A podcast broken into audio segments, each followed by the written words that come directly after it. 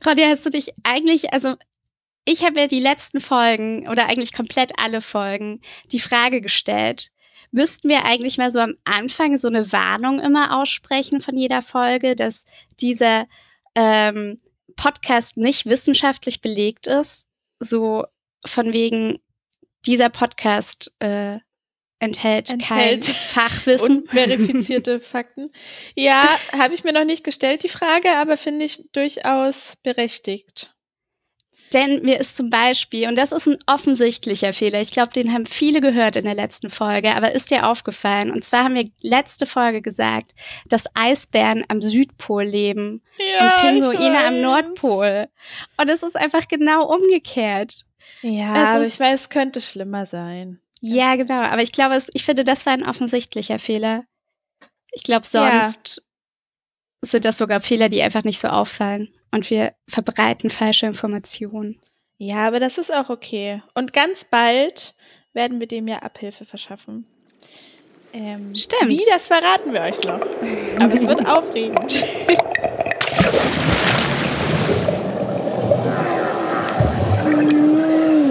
Treibholz. Der Ozeanographie-Podcast mit Maxen und Ronja. Jetzt äh, wird es erstmal äh, ja, so semi-aufregend, aber schon auch spannend. Weiß ich, wie es bei dir aussieht, Maxi.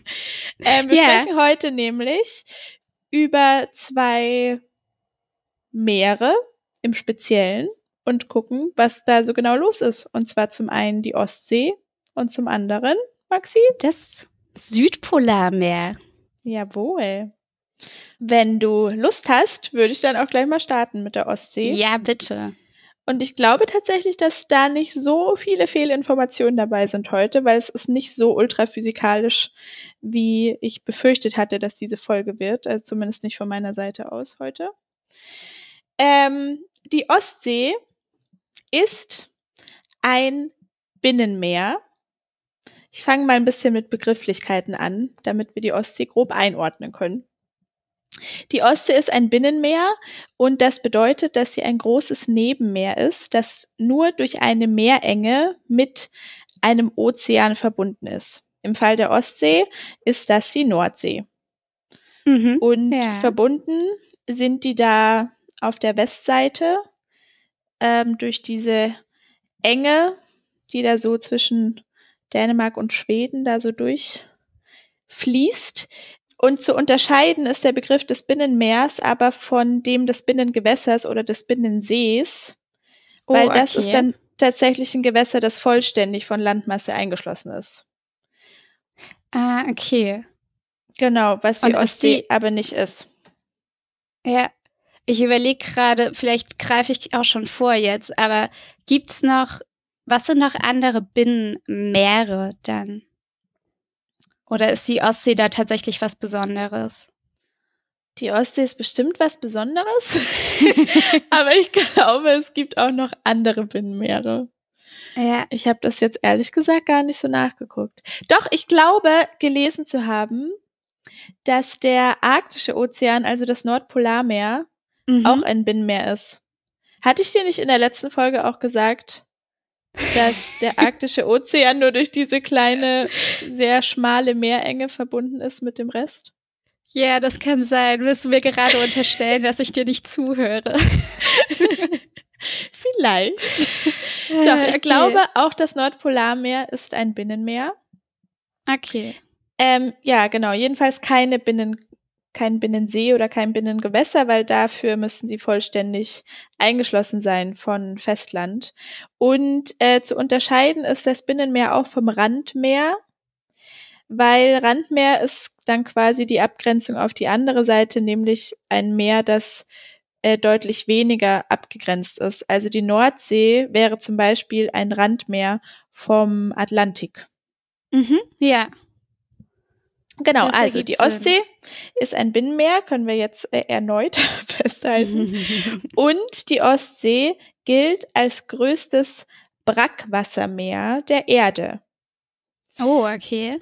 Ein äh, Brackwasser, das Klingt haben wir auch ganz so am schön. Anfang mal kurz angerissen. Ich weiß ja. nicht, ob du dich erinnern kannst. Ähm, Ähm, stimmt. Ja, ich weiß auch nicht mehr jetzt genau, wann das war.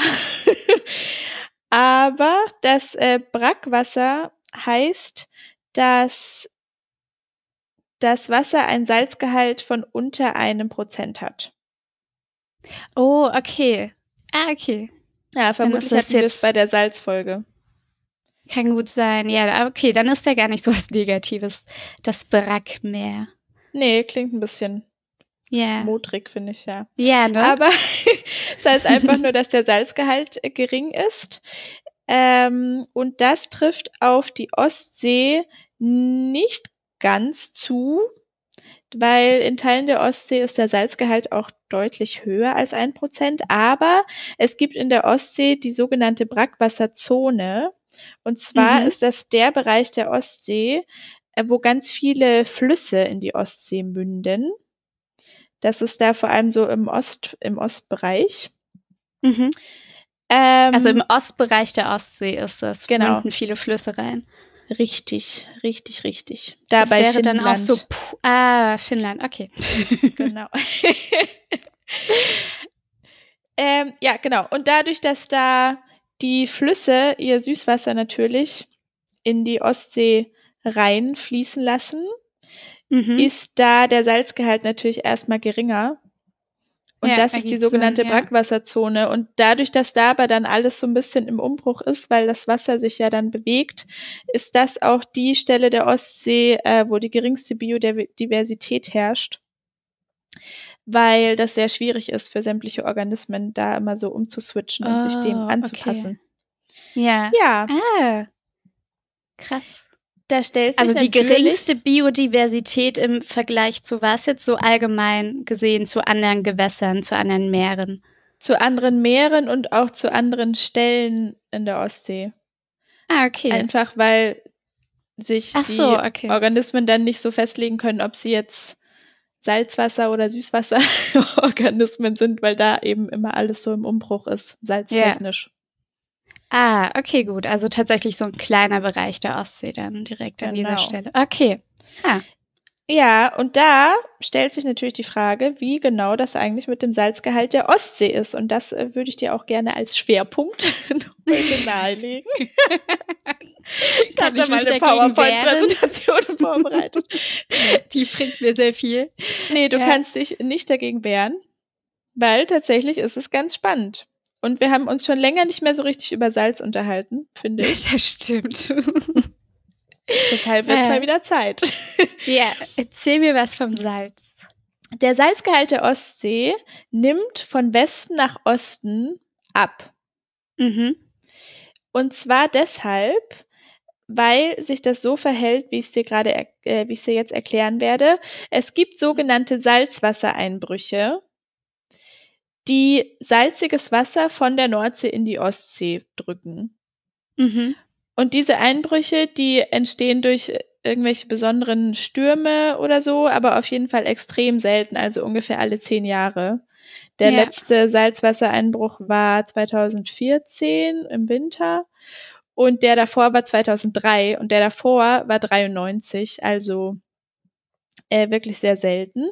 Und was dann passiert, ist, ähm, dass eben Salzwasser einströmt Mhm. bei dieser Meerenge in der westlichen Ostsee. Und Salzwasser hat ja eine höhere Dichte als Süßwasser, wie wir jetzt schon Ja. mehrfach festgestellt haben. und sinkt deshalb ähm, in Richtung des Meeresbodens. Mhm. Ja. Und da bildet sich dann so eine Art Salzwasserschicht, so eine Tiefenwasserschicht, die sehr salzhaltig ist. Mhm. Und gleichzeitig kommt aber ja auf der anderen Seite im Osten über die Flüsse ganz viel Süßwasser in die Ostsee. Ja. Und das Süßwasser bleibt eher an der Oberfläche, weil es eine geringere Dichte hat.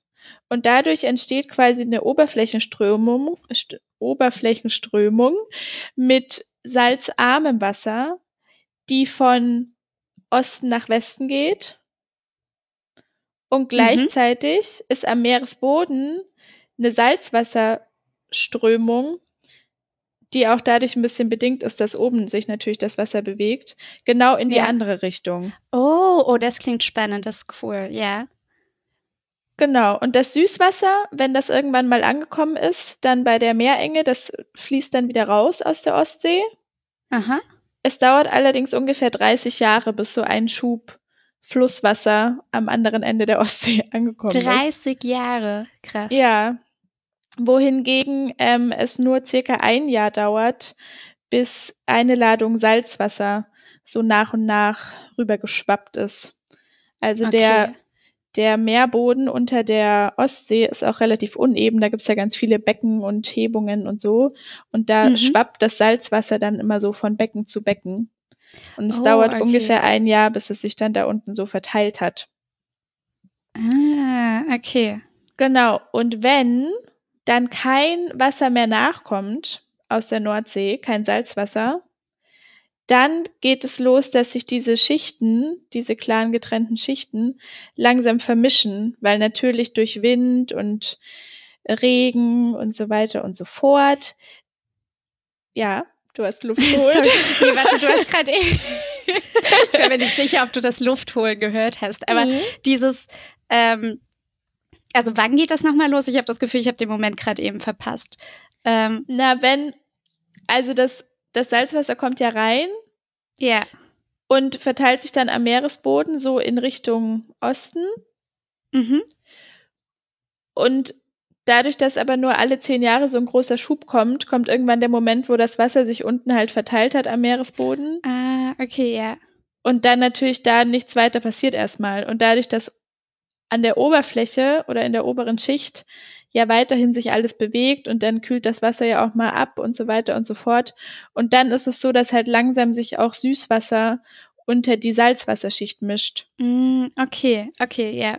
Ja, und dadurch nimmt die gesamte Salinität der Ostsee dann ähm, Stück für Stück ab. Das nennt man die sogenannte Stagnationsperiode. Mhm. Und deshalb ist die Ostsee ein sogenanntes Verdünnungsbecken, weil der Einstrom von Süßwasser oder der Eintrag, also da gehört ja auch sowas wie Regen dazu, äh, höher ist als der Einstrom von Salzwasser aus der Nordsee. Und deshalb Mhm. ist der Salzgehalt der Ostsee insgesamt wesentlich geringer als der eines Ozeans, weil Ozeane haben im Schnitt so 3,5 Prozent Salzgehalt. So auch die Nordsee. Okay. Und Aber der Salz, sorry, nee, erzähl Sag. weiter. Nein, aber der Salzgehalt im Allgemeinen bleibt schon konstant in der Ostsee, oder? Oder nimmt er tatsächlich irgendwie auch jährlich irgendwie ab? Oder aller dieser, wie viele Jahre nee, der nimmt? Zehn der Jahre? nimmt schon ab. okay, gut. Also es gibt so verschiedene Stellen, an denen regelmäßig gemessen wird und Mhm. die, da nimmt die Salinität tatsächlich ab, je mehr sich natürlich die Wassermassen vermischen. Ähm, aber ich habe auch gelesen, weil es gibt ja so die Angst, dass die Ostsee komplett zum Süßwasser wird und dann alle Lebewesen sterben und so. Äh, das ist unbegründet, scheinbar. Ah, weil okay. weil trotzdem, ähm, weil es normal ist, dass dieser große Salzwassereinschub nur alle x Jahre passiert und Mhm. äh, man sich da keine Sorgen machen muss. Wenn das ab und zu dann ein bisschen weniger salzig ist in der Ostsee. Hm. Ja. Okay, spannend, cool. So funktioniert die Ostsee. Das ist die Ostsee also. Mhm. Wie ist denn so die Antarktik? Die Antarktik, du meinst das Südpolarmeer. Ähm, ja. Ja, ich muss, ich muss noch mal, mal wieder eine kleine Geschichte erzählen. Mhm. Und zwar aus einem Buch. Und ich hoffe, ich erinnere mich daran richtig, weil ich weiß, dass ich das gerne hin und wieder einfach mal so zwischendurch Menschen aus irgendeinem Grund erzähle. Und dann immer denke, hm, ist das richtig? Und zwar, ich habe ein Buch gelesen. und das heißt. Eistau. Und da reist ein Forscher oder ein, ein ehemaliger Forscher mit Menschen in die Antarktis ähm, und erklärt ihnen quasi, wie sie funktioniert. Und äh, das Ach, ist von Eistau. Trojanow geschrieben. Genau. Im Sinne von Tauen, jetzt verstehe ich, das ist okay. Richtig. Ja. Und das ist von Ilia Trojanow geschrieben. äh, unwichtig. So, und zwar, warum mir auch aufgefallen ist, dass Pinguine da unten leben und nicht oben leben, ist, äh, dass da äh, Folgendes passiert. Ein ähm, einer dieser Reisenden wird von einem Pinguin quasi gebissen, angegriffen, ähm, angehackt. Und okay. äh, er wird nicht, also so, das ist keine schlimme Verletzung oder also keine blutige Verletzung, glaube ich.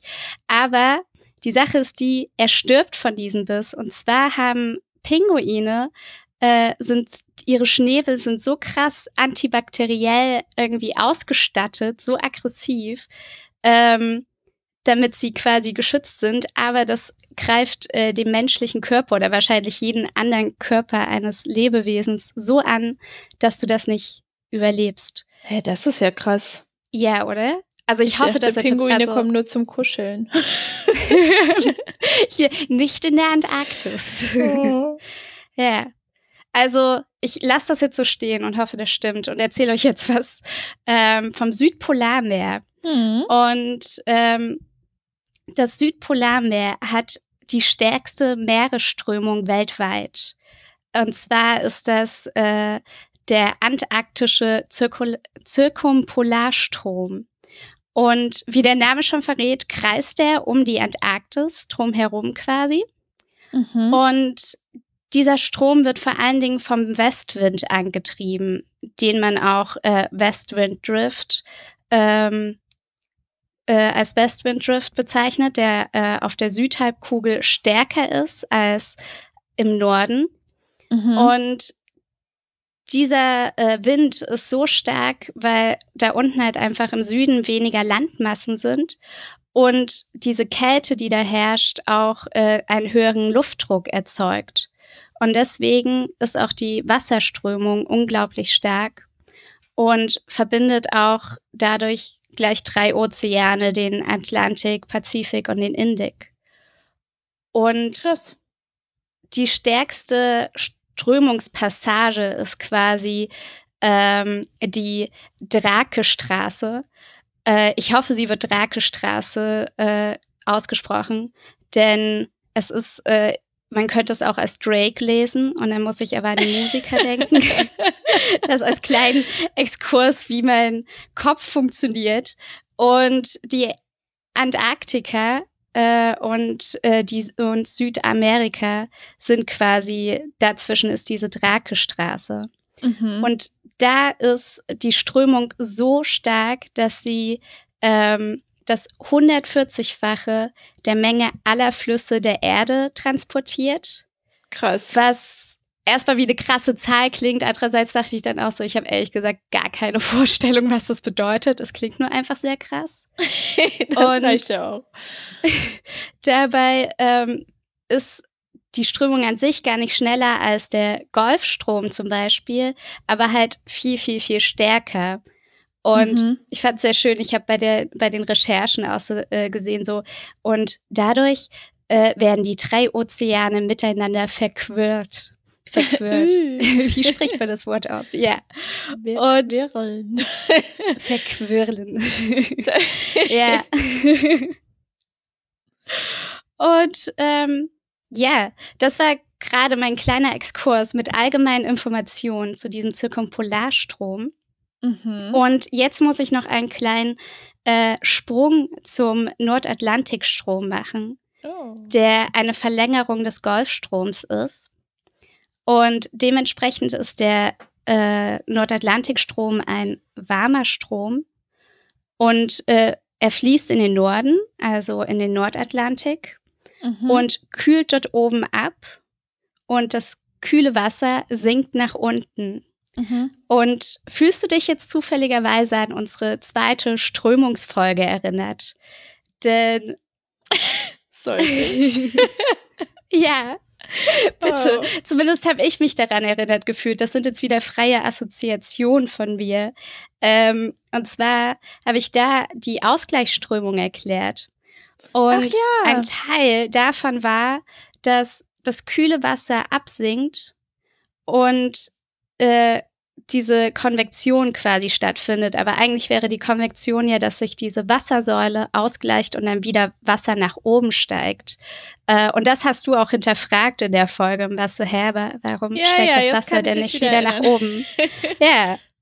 Und äh, äh, ich meinte dann, ich kann nicht erklären, wieso das ist, aber äh, so ist, aber das Wasser fließt auf jeden Fall nicht ganz wieder nach oben, sondern eher seitlich weg, also oder in Richtung des äh, Äquators wieder weg.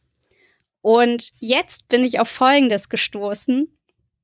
Das abgekühlte Wasser muss ja trotzdem irgendwie wieder nach oben gelangen, damit dieser Kreislauf nicht unterbrochen wird. Und das abgekühlte Wasser fließt wieder nach oben und zwar im Südpolarmeer.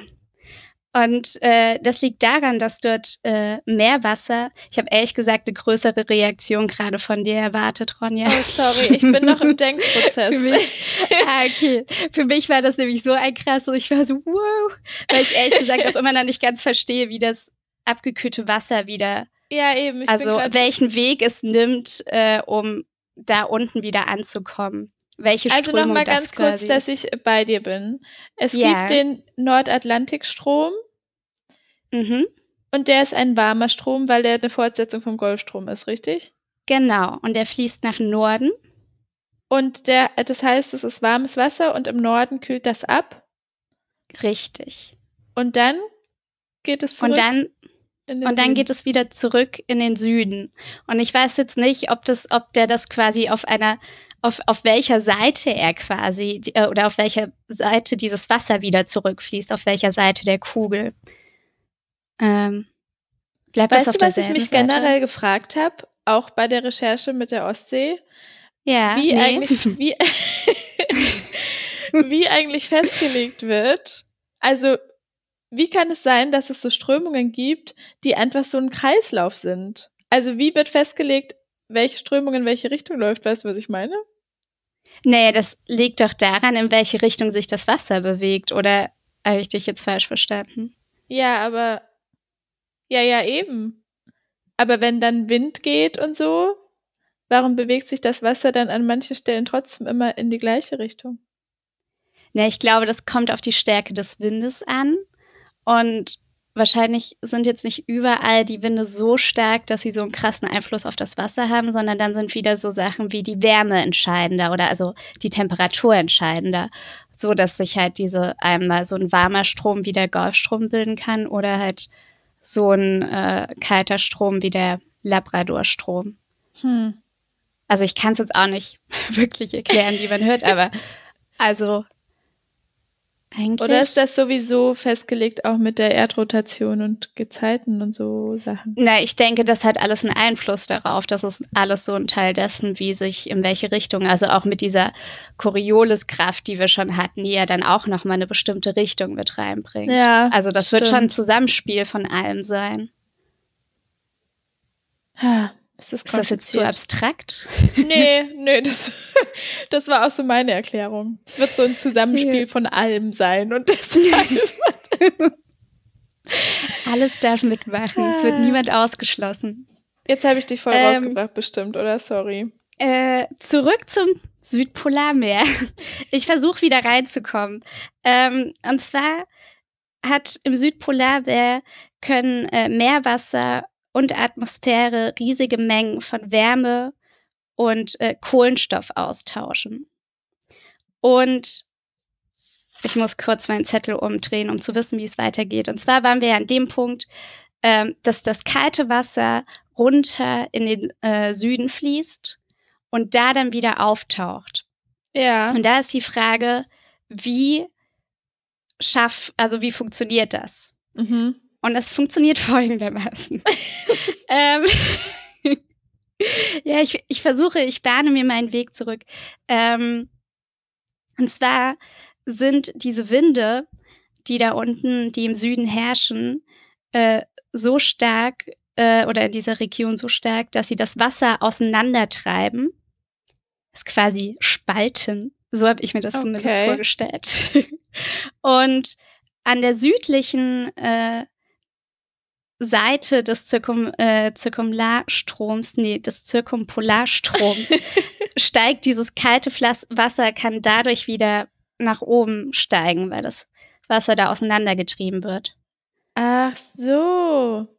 Und das Meereis um die Antarktis verstärkt diesen Effekt auch nochmal, weil da Eisschollen von der Küste wegtreiben und mhm. das Eis dadurch äh, dort dann schmilzt, wenn es weg von der Küste ist. Und dadurch, da sind wir wieder beim Salz- und Süßwasser, wird ja. wieder Süßwasser freigesetzt. Und das Süßwasser ist, wie du vorhin schon gesagt hast, leichter. Und mhm. dadurch wird auch wieder der Aufstieg äh, verstärkt. Und ich habe das Gefühl, ich müsste das jetzt noch genauer erklären können, nachdem wir uns so oft Nö. mit Salz und Dichte. aber ich kann es nicht.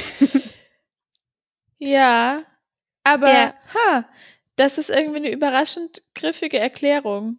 So der Wind yes. teilt das Wasser und dann kommt es von unten halt wieder nach oben. Ja, oder? Das kann man sich auch so, das kann man sich auch einfach so schön bildlich vorstellen, oder? Ja. So, ja, finde ich auch.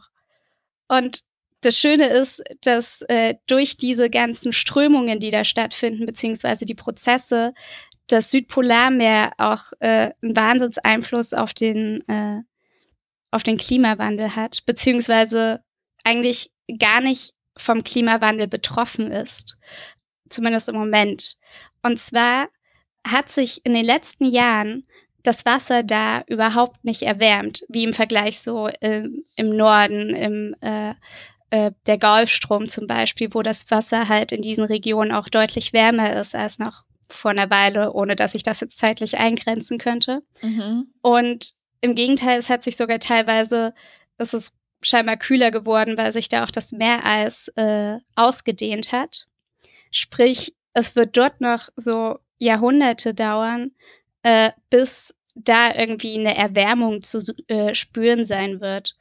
Und das liegt daran, dass es im Prinzip im Norden einfach die ähm, diese Erwärmung noch in viel tiefer in die Schichten quasi eindringen müsste, damit das irgendwann auch im, äh, am Südpol zu, zu merken ist. Okay. Und ich fand diese Aussage im ersten Moment auf eine gewisse Weise irgendwie sogar beruhigend, weil es so klingt, als könnte man tatsächlich noch so an diesem ganzen Klimawandel irgendwie, es könnte man noch was ändern und noch als was retten, die Welt solange schon komplett verloren einfach. Ja, genau, weil ja. es geht im Südpol noch gut, es sind scheinbar erst noch nur die oberen Schichten des Meeres betroffen. Also eigentlich müsste man doch, bevor es noch tiefer äh, eindringt quasi, müsste man da noch was retten können.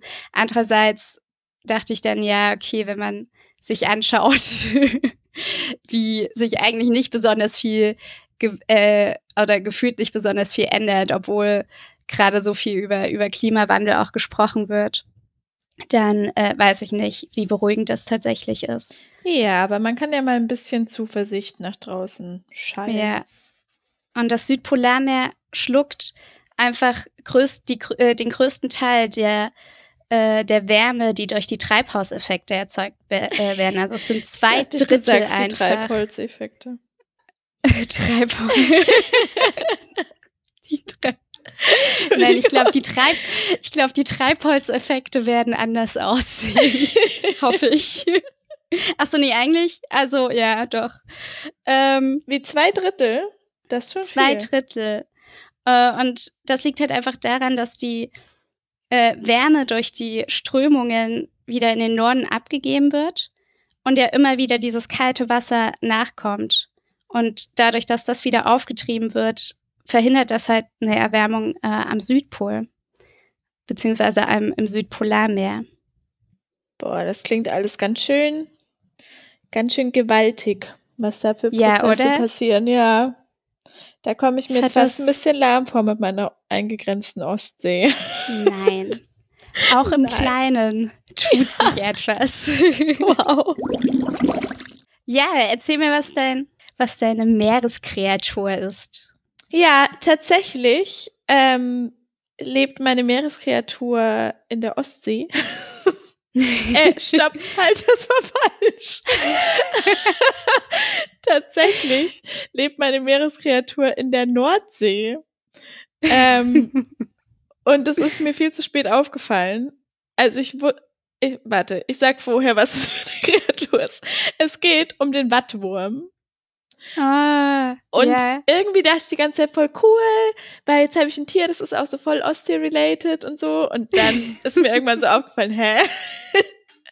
ist es ja gar nicht. Aber da die, Sorry, ich muss kurz unterbrechen. Mir ist Ja. das vor allen Dingen in letzter Zeit oft aufgefallen, dass wie viele Leute man, auch als ich zum Beispiel an die Ostsee gefahren bin, ich so, oh, ich fahre die Ostsee und irgendwie haben sehr viele Leute gesagt, so, oh, dann kannst du ja auch so, so Wattwanderungen machen. und dann immer so, nee, ich glaube, das kann ich dann nicht machen. ja, Deswegen, ja, ja, ich war tatsächlich noch nie an der Ostsee, aber ich war schon an der Nordsee und ich war auch schon Wattwandern. Und sehr ähm, cool. Ich finde diese Würmer tatsächlich sehr süß. Deshalb habe ich sie als Tier auserkoren, weil ich ja nicht weiß, wann sich das nächste Mal die Gelegenheit bietet, so eine kleine Nordseebrücke zu schlagen. Ähm, der Wattwurm wird auch Pierwurm oder Prielwurm genannt. Mhm. Und er gehört zur Klasse der Vielborster. Uh, das klingt schön. Du kannst an dieser Stelle mal äh, Link Nummer eins anklicken. Link Nummer eins. Ronja hat mir Links äh, geschickt. Es Ja, sind müssen insgesamt drei Stück. Ich Ja, öffne die den Ferne ersten. behelfen. Uh, uh, der hat mehrere Farben. Ja, und zwar ist er deswegen ein Vielborster, weil er diese roten Kiemenbüschel in der Körpermitte Oh, angeordnet hat. Das, sind, das sieht aus so, also das ist gerade so ein Wurm, der sich schon so in die, in, in, in den Sand schlingt. Und der ist dort, also quasi so im Kopfbereich oder das, was noch rausguckt, ist zuerst rot und dann wird das so grünlich-gelb. Und bei, im roten Bereich sind wie so Noppen. ja, und das und das sind, Wie so heißen die? Kiemenbüschel. Oh, sehr cool. Das Ja. war Neuigkeit Nummer eins, die mir null klar war, dass so Wattwürmer rote Büschelchen Hey, ja, es ist ja auch mega haben. krass. Ja, und ein Wattwurm Das heißt- ist so. Hm? Was heißt das? Also, das heißt, die können, haben die auch noch, haben die, atmen die nur durch Kiem oder haben die auch noch was Ja, die anderes? atmen nur durch Kiemen. Ähm, aber das ist eigentlich nur so ein, so ein Nebenskill, habe ich das Gefühl. oh, von den Wattwürmern. ähm, die sind jedenfalls so 20 bis 40 Zentimeter lang, was ich ganz schön lang fand. Ich meine, 40 ist ja doch so 30 eine, bis, das ist ja schon mehr als ein großes Meter. Lineal. Ja. Ja. Und nach hinten, das kann man auf dem Bild auch ganz gut sehen, werden die ein bisschen dünner. Weil hinten, Mhm. ich denke, das ist das, was auf dem Bild ähm, so die hellere Farbe ist, da befindet sich tatsächlich nur der Darm. Oh, okay. Und alle anderen Organe des Wurms äh, sind in der vorderen Hälfte angesiedelt. Also in diesem roten Bereich quasi. Im roten Bereich, genau. Im roten Bereich.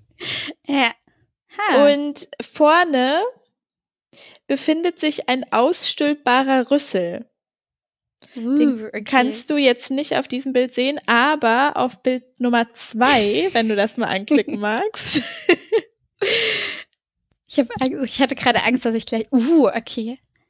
Ja, Aber das, das hat ja auch echt so zwei, zwei Öffnungen, oder? der Wurm.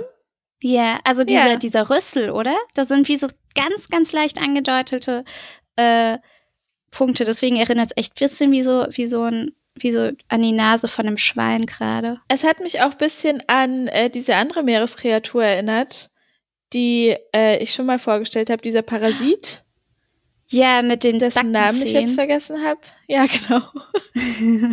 Also man sieht quasi hier so ein, einfach so ein, wie einen geschlossenen Schlund diesmal. Ja, ja, also es sieht nicht ganz so aggressiv und fies aus wie Aber dieser. man kann sich schon vorstellen, dass da was reingesaugt wird. mhm, ja, Das absolut. ist nämlich, äh, das ist nämlich auch, was der Wurm tut. Äh, der Wattwurm wohnt in einer U-förmigen Wohnröhre. in einer U-förmigen Wohnröhre, ja. Ja, circa 20 Zentimeter tief im, im Meeresboden, im Watt. Ach so, okay, ja. Und diese, also das, das U ist nach oben hin offen, also zum, Mhm, zum Boden, zur Oberfläche hin offen. ja. Und der Wurm liegt da unten im flachen Teil des Us, so horizontal drin. Aha. Und durch kleine wellenartige Bewegungen, also wirklich minimale Bewegungen, ähm, kriegt er das hin, dass er Wasser von hinten nach vorne durch dieses U strömen lässt. Wie nice. Wenn gerade Wasser da ist, natürlich. Ja. Also es kommt dann am Darmende, kommt das Wasser rein und vorne geht es dann oben wieder raus. Und ähm, da zieht sich der Wattwurm den Sauerstoff raus mit den Kiemenbüscheln. Und ähm, der Sand, aus dem die Röhre ja besteht im Wesentlichen, Mhm. filtert aus dem Wasser äh, Nährstoffe raus. Oh, okay. Und dann saugt der Wurm mit dem Rüssel den Sand ein. Und dann entsteht wie so ein Trichter, weil der Sand natürlich dann von den Seiten immer weiter so runterkrümelt und der saugt diesen Mhm. Sand ein. Ähm, und dann filtert er sich die Nährstoffe aus dem Sand raus. Der gefilterte Sand wandert im Wurm nach hinten, bis er im Darm ist. Und dann alle 30 bis 45 Minuten ist der Darm voll. oh Gott, das klingt irgendwie nach einem anstrengenden Leben. auch ein. Dann schiebt er sich so nach oben auf die Mhm. linke, auf die linke Senkrechte des Us und entleert seinen Darm. Und dann entsteht, was du vielleicht schon mal gesehen hast. Was schon mal in der Nordsee? Nicht, also ja, aber jetzt, also, nee, also ich habe noch nie so eine Wattwanderung gemacht, glaube ich. Das sind so, eine kleine. Sandhäufchen, die sehen aus wie Spaghetti aus Sand. Ach so, doch. Diese kleinen Kothäufchen, genau. Äh, du kannst an der Stelle jetzt mal Bild Nummer drei anklicken. Ja, okay, jetzt habe ich das, jetzt bin ich doch ein bisschen verwirrt. Da ist nämlich ein kleines Schaubild zu sehen. Geil. es ist halt wirklich gerade wie, wie im Bio-Unterricht für äh, früher so eine, so eine Skizze, äh, wie von einfach nur von Sand und da gibt's eine untere Hälfte und eine obere Hälfte und dann diese Röhre da drinne. Ja, Ich weiß nicht, ob man das jetzt verstanden hat. nicht so richtig, aber ich glaube. Aber was möchtest du zu dem Bild Das sagen? Video. Na, ich möchte zu dem, das Bild zeigt eigentlich nur, was ich gerade erklärt habe. Man sieht Ja, stimmt. eben die Sandschicht, in die dieses U reingegraben wurde von dem Wurm. Auf der rechten Seite des Us ist oben dieser Sandtrichter, der Futtertrichter. Der Rüssel, ja. Genau. Und auf der anderen Seite ist dann oben auf dem Boden, auf dem man dann auch wandert, Mhm. eben dieser kleine Sandkothaufen. Wie abgefahren. Ja, das heißt, wenn du so einen Kothaufen siehst, falls du mal Wattwandern bist, dann gehört dazu immer auch noch ein zweites Loch, wo äh, der die Nahrung dann reinsaugt. Hä, wo jetzt? Na, an der, wenn ach du so, eine bei dem Wattwanderung machst. Trichter. Ach so. Ja, Ah, ach so, ach so, du meinst, ach so, ein Loch und, ah, sorry, okay. das sind immer grad- zwei, zwei Löcher Äh, im Sandboden Ja, nebeneinander. Ja. Ist dann ein, ein Wattwurmhaus. Also wenn ich quasi so einen Haufen irgendwo sehe, kann ich noch das zweite Loch dazu suchen. Richtig. Und Sehr das cool. Abgefahrene ist tatsächlich, dass ein einzelner Wattwurm im Jahr 25 Kilogramm Sand filtert auf diese Weise. Äh, Und dass alle Wattwürmer zusammen einmal pro Jahr die komplette obere Schicht der gesamten Nordsee umgraben. Und dadurch, ja, und das ist total wichtig, weil die dadurch natürlich auch so äh, Nährstoffe umwälzen und dadurch eine ganz Mhm. wichtige Grundvoraussetzung sind für den, für das Watt als Nährboden für andere Organismen und so. ja. Aber das heißt, die ziehen auch des Öfteren mal um. Also die bilden, bauen sich dann neue Röhren. Oder bleiben die immer in dieser Röhre drin, in dieser einen? Ich glaube eigentlich, dass sie in dieser einen drin bleiben. Krass. Es sei Alter, denn, wenn ähm, diese, wenn der Eingang verstopft ist, zum Beispiel durch eine Muschel oder so, dann können die den umbauen. Habe ich gelesen. Aber ich glaube, eigentlich ist schon vorgesehen, dass die für immer da bleiben. Aber da bin ich jetzt nicht sicher. Ja. Also ich finde das Tier auf der einen Seite schon sehr faszinierend, aber irgendwie habe ich gerade schon ein bisschen Mitleid damit. Also irgendwie, es klingt nicht nach viel Spaß. Na, es ist halt, die, die widmen ihr Leben halt sehr der Existenzsicherung, muss man sagen. Aber yeah. sie, sie tun auch was für ihre Umwelt. Das, ja, das, das stimmt. Ist doch, das ist doch was Gutes. Yeah. Und noch ein Fun Fact äh, zum Abschluss. Ähm, Wattwürmer pflanzen sich bei Vollmond fort, ausschließlich im Oktober. Und das funktioniert dann so, dass das Männchen, auch abgefahren, dass das Männchen Sperma ins Wasser abgibt. Und wenn das mit Sperma angereicherte Wasser dann zufällig in irgendein U von dem weiblichen Wattwurm gerät, dann erkennt es das Weibchen und gibt dann seine Eier dazu. Und behält sie, bis die Larven, äh, die Larven, die Gib mir mal das Richtige. Doch, man sagt doch Larven. Eier, oder? Larven. Ich weiß, ja, also doch, ich weiß, es gibt ja verschiedene Sachen. bis die Larven geschlüpft sind, aber ich musste bei Larven jetzt irgendwie gerade eher so an Ach so, bis sie, ja, Motten okay. denken oder so. Aber ja. Was? ich weiß auch nicht. Dann äh, bleibt uns nur noch, das, die Folge mit einem schönen Wort abzuschließen, würde ich sagen. Ja, das habe ich gefunden. Und zwar ähm, tatsächlich mal wieder so aus meinem Bereich, über den ich heute schon gesprochen habe. Und zwar habe ich ja vor uns über diesen Westwind Drift äh, gesprochen. Mhm. Und dieser erstreckt sich ja über mehrere Breitengrade. Und auf dem 40. beziehungsweise zwischen dem 40. und dem 50. auf der südlichen äh, Seite der äh, Erde ähm, wird äh, dieser Westwinddrift als Roaring Forties bezeichnet. Also als brüllende oder donnernde 40er.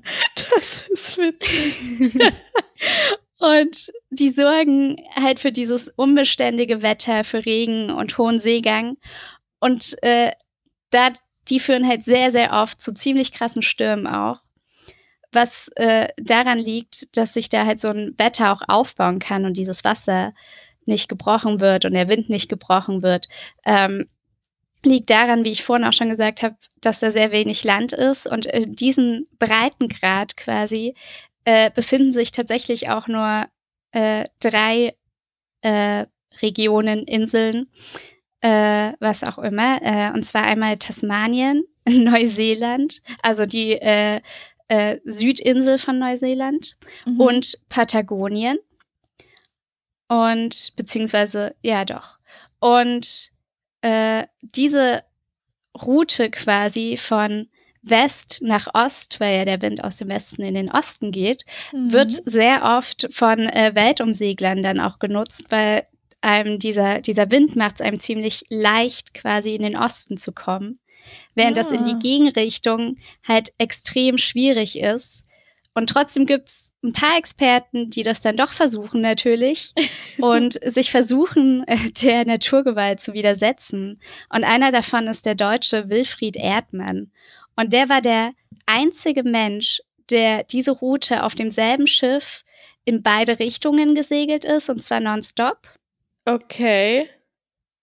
Und er ist der fünfte Segler gewesen, der diese, der die Ost-West-Richtung äh, beschritten hat. Also es haben schon auch noch andere die Ost-West-Richtung gemacht. Er hat beide Richtungen gemacht. Aber ja, ich finde das schon ex extrem spannend, dass das einfach trotzdem, also so klar, es kann nicht jeder segeln, aber dass das so wenig Menschen machen, weil man ja auch so dieses, hm, ich reise jetzt dahin und irgendwie sind Voll. alle sehr viel unterwegs, aber ich finde es auch schön, dass es irgendwie so, so Sachen gibt, wo halt so immer noch so eine Naturgewalt herrscht, die sagt so, ja, nee, also ganz so einfach mache ich es euch da nicht. Und äh, dass das dann halt immer noch, ja. Es überrascht die, mich auch, dass der Natur von sowas, ist. Es gibt so viele Dinge, von denen ich einfach noch nie was gehört habe.